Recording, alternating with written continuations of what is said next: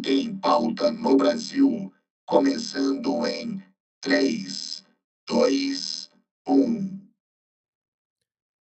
Olá, tudo bem? Eu sou Henrico Mádia, fundador e presidente da CRF, e hoje em nosso programa REURB em pauta no Brasil, vamos receber Dr. Fabrício Balieiro.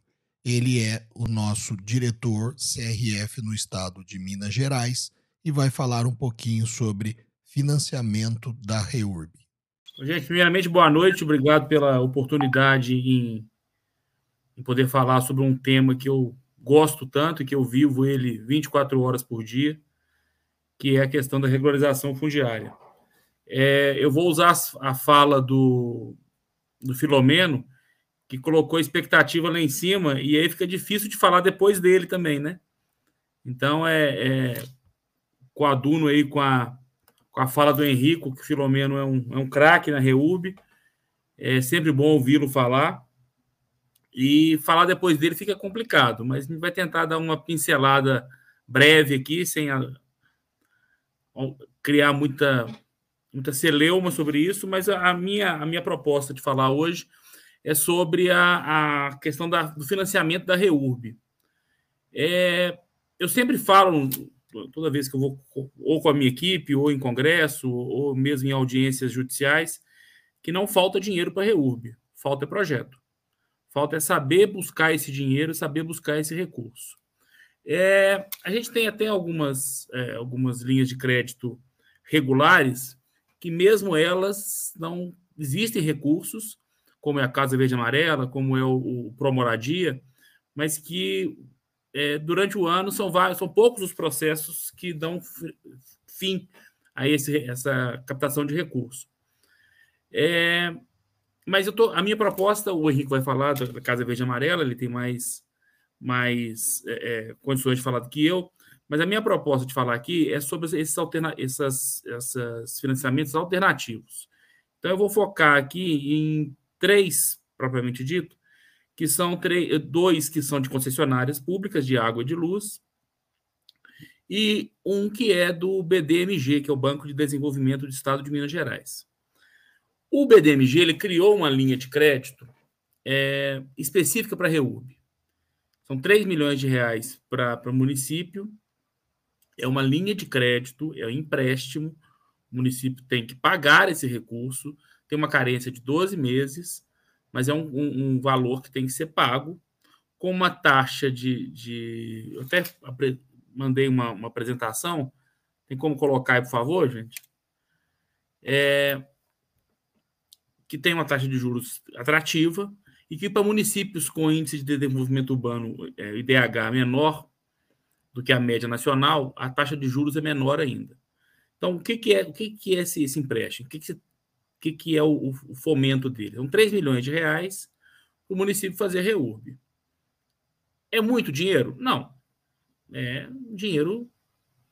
O tamanho do problema da regularização fundiária no Brasil é um dinheiro que vai faltar. Mas eu sempre falo que a REUB tem que começar. Ainda que seja de forma tímida, de forma é, pequena, mas tem que começar. E 3 milhões de reais, para muito município, dá para fazer grandes, grandes mudanças. Então, essa é o, é o, o, diferencial. Esse ano de 2022 foram 60 milhões de reais que foram liberados em agosto. É, para o ano que vem, tem uma proposta de liberação de 120 milhões, no mesmo, mesmo formato. Não se sabe ainda se o juros vai ser o mesmo, mas a princípio, essa é a, é a condição que estão colocando para poder, é, próximo ano. A informação que a gente tem é que já não há mais recurso esse ano. 20 cidades é, conseguiram chegar antes, fazer documentação e ter acesso a esses recursos. É, eu tive com o pessoal do, do Banco de Desenvolvimento e a, o grande problema deles é justamente projeto. Porque as, a, os municípios eles chegam cruz para poder requerer o, o, o, o valor. Eles sabem da necessidade, eles sabem do problema que, é, que, o município, que os municípios deles têm, mas eles não sabem como acessar isso. Então, um dos, dos das ideias da ideia para o próximo ano é que técnicos de outros órgãos do governo assessorem esses municípios a como fazer essas licitações, essas, essas buscas de, de, de empresas que vão fazer essas REURBs.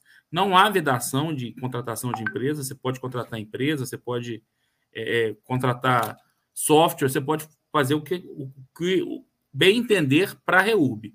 Mas tem um projeto, tem que ter um projeto, tem que ter uma, uma, uma meta, qual, o que, que vai, ser, vai ser regularizado, qual vai ser a, a meta da, daquele município no ponto 1, 2, 3 e 4. Então, eles têm uma série de, de exigências e aí começa a criar o um grande problema. Essa notícia boa que o, que o Henrico acabou de, de passar aí, de que dentro em breve tem uma, uma, associação nascendo, isso pode ser algo muito interesse, inclusive para associações de municípios, para que possam fazer essa, essa interligação para poder criar esses programas, criar essas REUBs para poder é, acessar esse recurso.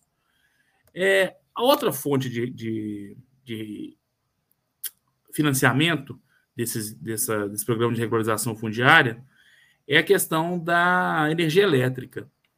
É, eu tenho visto muito aqui na, na, na, cidade de Santa Luzia, onde eu trabalho como coordenador de habitação e interesse e habitação e, e regularização fundiária e habitação de interesse social, é que várias são as áreas que têm a questão da, da eliminação da, das linhas de transmissão de energia elétrica como um impeditivo para regularização fundiária.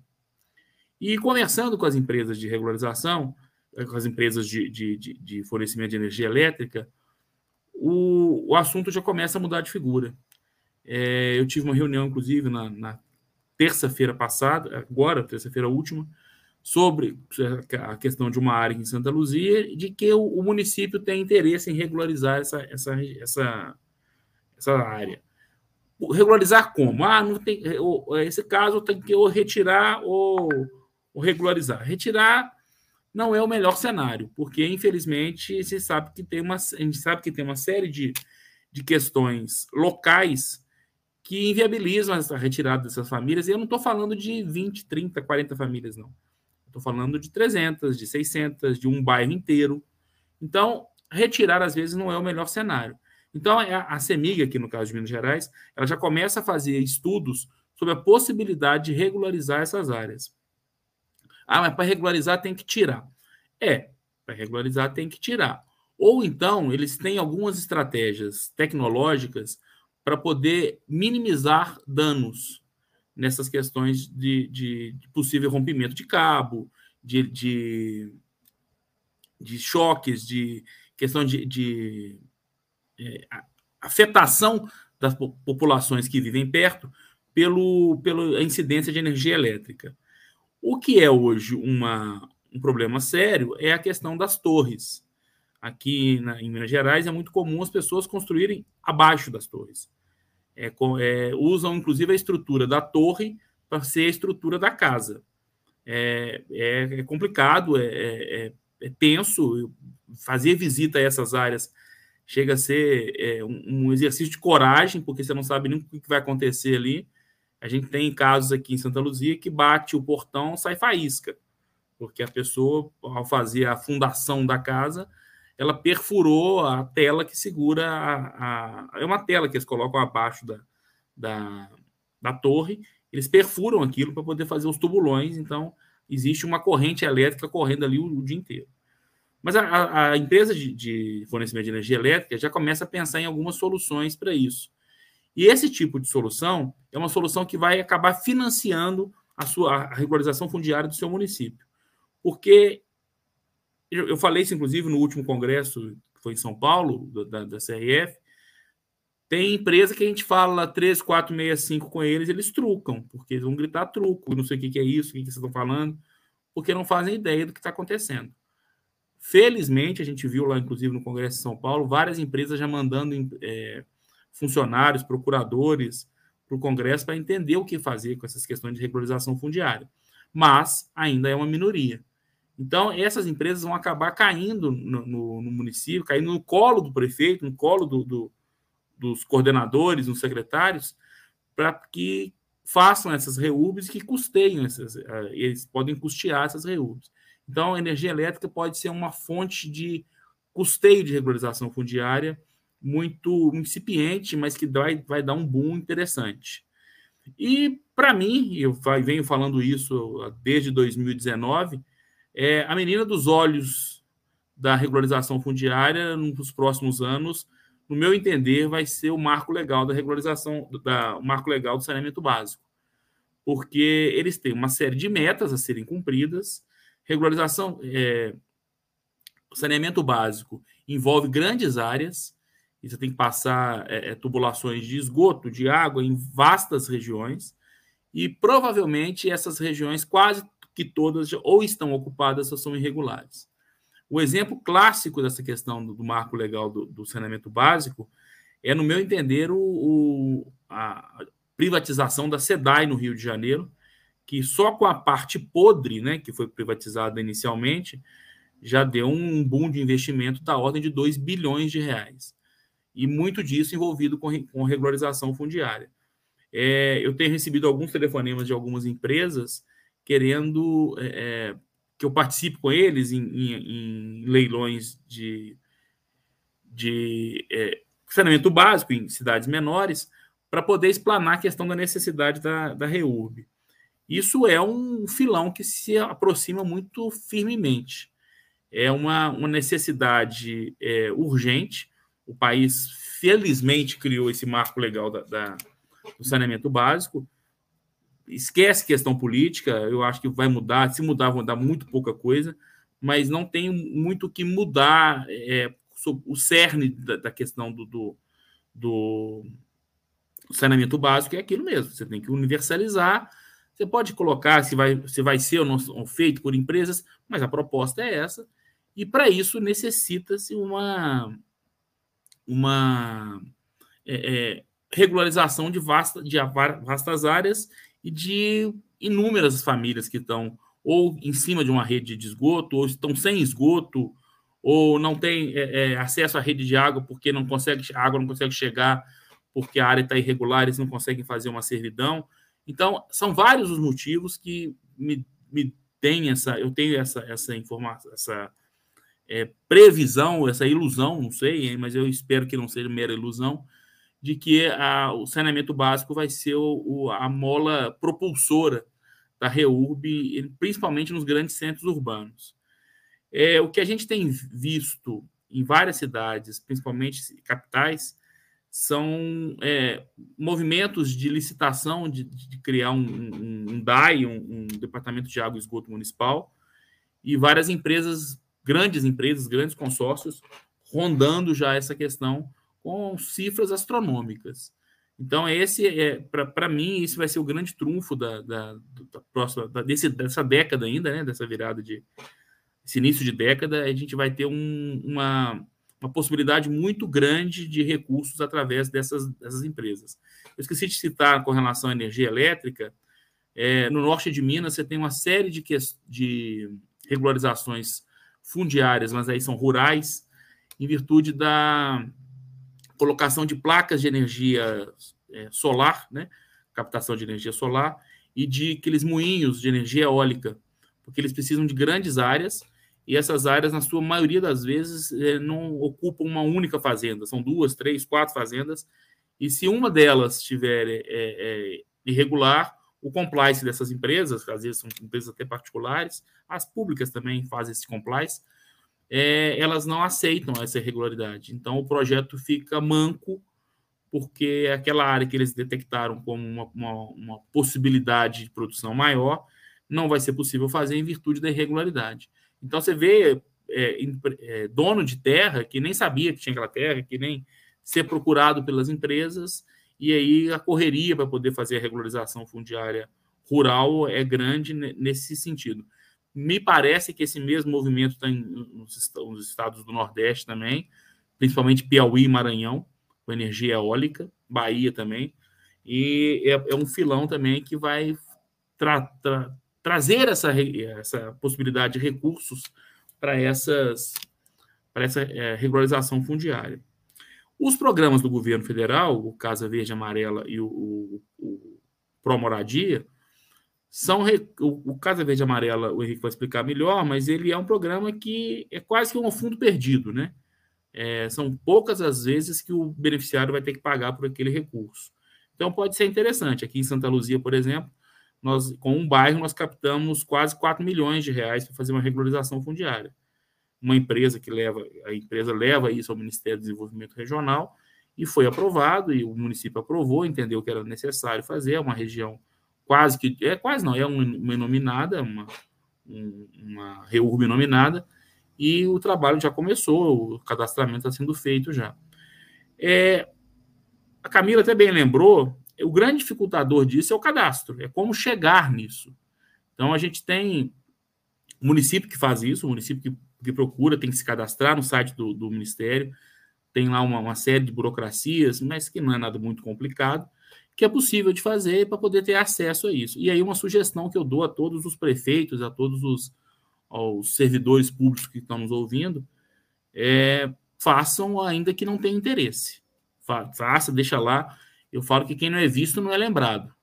Então, a, a, a possibilidade de surgir algo e você não estar cadastrado e perder por isso é grande. Então, a sugestão é que faça esse cadastro em todos os programas do Ministério do Desenvolvimento Regional, porque tem muito recurso para isso, tem muito recurso disponível e, infelizmente, a gente não consegue, às vezes, fazer essa, essas, essa captação desse recurso, porque o município simplesmente não está cadastrado.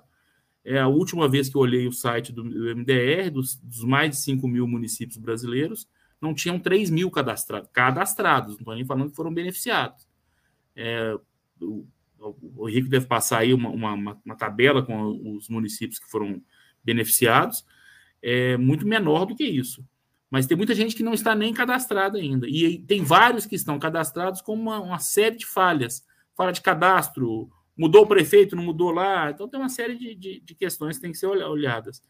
Mas eu, a minha sugestão, e aí, como até como servidor público, façam o cadastro.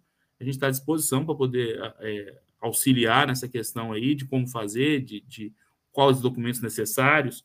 É, mas é fundamental que tenham esse, esse essa ambiência de querer fazer esse cadastro, de querer fazer esse, esse, essa captação de recurso, porque com todos os defeitos do mundo, o governo federal, e aí não é de hoje, nem, nem vai ser de amanhã, é governo federal, ele sempre tem mais recurso que os municípios. Então a gente tem que ir atrás mesmo, tem que procurar mesmo. É, eu ouvi mais cedo aí alguém falando de, de verba é, de, de, emenda parlamentar, é outra fonte de, de captação. Eu já fui secretário em outra cidade, na cidade de Nova Lima, na região metropolitana de, de Belo Horizonte, e nós recebemos uma emenda parlamentar, e aí eu fui questionar o deputado, falando, por que você mandou só 250 mil? Quer dizer, estava ganhando e ainda estava achando ruim, né? Mas ele falou, não, vocês foram o único que aceitaram, porque mandei para um monte de município que simplesmente não sabia o que fazer com esse recurso. Voltou mais de um milhão de reais. Então, ter um deputado que tenha essa, essa abertura de, de querer fazer essa, essas, essas, essas emendas parlamentares, pode ser muito interessante. Os valores, às vezes, não são tão altos, mas paga uma topografia, paga um cadastro social e vai juntando esse quebra-cabeça e vamos tocando para frente isso. Em suma, é isso. Eu, eu, depois eu até queria que a Camila se pudesse disponibilizar aos participantes aí a apresentação que eu fiz, porque tem alguns dados que são podem ser interessantes, e lá tem meu QR Code com minhas informações. Eu continuo online aqui e estou à disposição de vocês. A próxima, o senhor, o senhor virá aqui, hein? Não vai faltar oportunidade. I feel so close to you right now. It's a force field. I wear my heart up on my sleeve like a big deal. Your love pours down on me, surround me like a waterfall. And there's no stopping us right now. I feel so close to you right now.